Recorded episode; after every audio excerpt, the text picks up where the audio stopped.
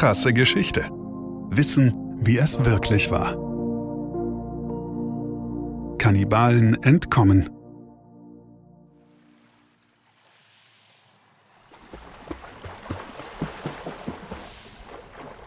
Eine Rettungsinsel. Unbemannt. Auf dem offenen Meer. Etwa sechs Kilometer vor der Küste.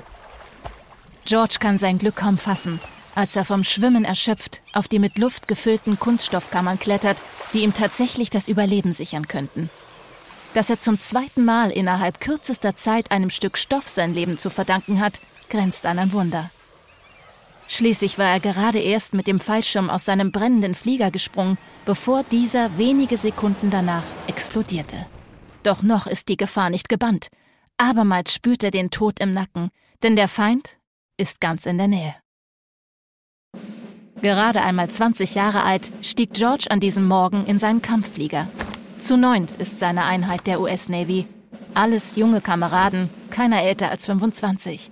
Ihr Ziel? Die Insel Chichijima. Eine strategisch wichtige Funkstation der japanischen Streitkräfte. Eine Stunde dauert der Flug ins Ungewisse. Doch als sie das Eiland erreichten, gerieten George und seine Staffel unter starken Beschuss. Seine Bombenladung konnte er noch abwerfen, nachdem seine Maschine vom Feind getroffen wurde. Dann nutzt er die letzten Sekunden, die er seinen Torpedobomber noch in der Luft halten konnte, um so weit weg wie möglich von Chichijima hinaus aufs Meer zu kommen. Ein Schachzug, der ihm den lebensrettenden Vorsprung bringt?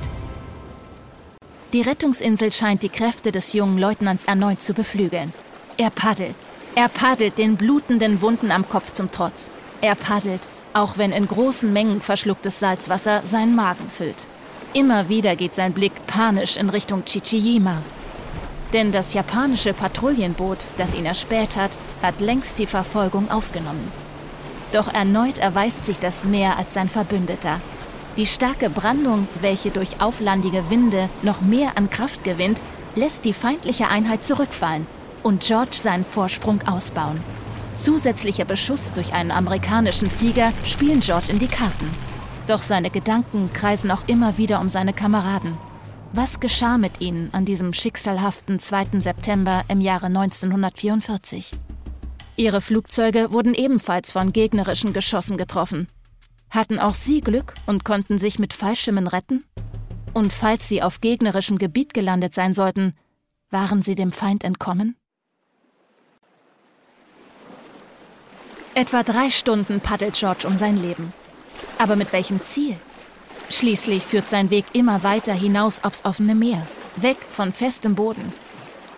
Doch das Meer, sein Freund, lässt ihn auch diesmal nicht im Stich. So sieht George plötzlich nur 100 Meter von ihm etwas auftauchen. Ein U-Boot. Und er kann sein Glück kaum fassen. Es ist kein japanisches. Kurz darauf wird George völlig unterkühlt, verwundet und kraftlos, von amerikanischen Matrosen aus dem Wasser an Bord gezogen. Allerdings brach seine Fliegerstaffel an diesem Morgen zu neunt auf. Was George erst viel später erfahren wird, er ist der Einzige, der von diesem Einsatz zurückkehrt. George entging an diesem Tag nur knapp und wie durch ein Wunder der kriegerischen Hölle des Feindes. Die anderen hingegen, seine Kameraden, seine Freunde, bekamen die Unbarmherzigkeit bis zum bitteren Ende zu spüren. Sie wurden gefoltert, erschlagen oder enthauptet. Vier der US-Piloten wurde nach ihrem qualvollen Tode gar die Leber aus ihren gestundenen Körpern geschnitten. Die japanischen Offiziere verspeisten sie, runtergespült mit Sake, eine uralte Samurai-Tradition. Wer die Leber seines Gegners isst, hat ihn nicht nur körperlich besiegt, sondern auch dessen Seele unterworfen.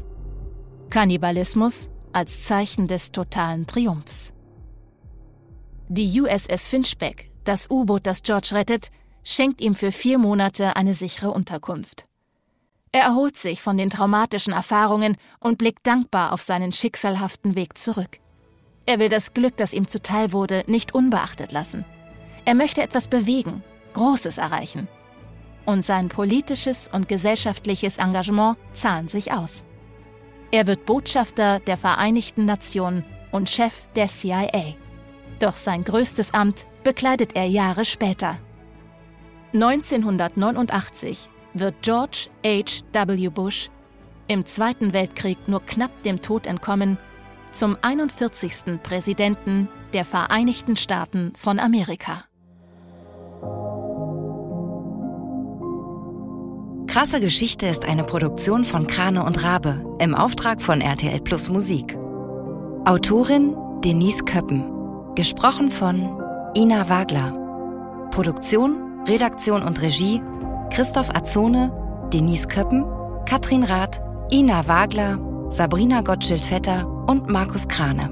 Ton und Schnitt Benjamin Sammer, Lukas Wieland, Jean Leclerc, Axel Rabe und Markus Krane. Falls es euch gefallen hat und ihr keine weiteren Folgen verpassen wollt, freuen wir uns, wenn ihr diesen Podcast abonniert und weiterempfehlt. Danke fürs Zuhören. Bis zum nächsten Mal.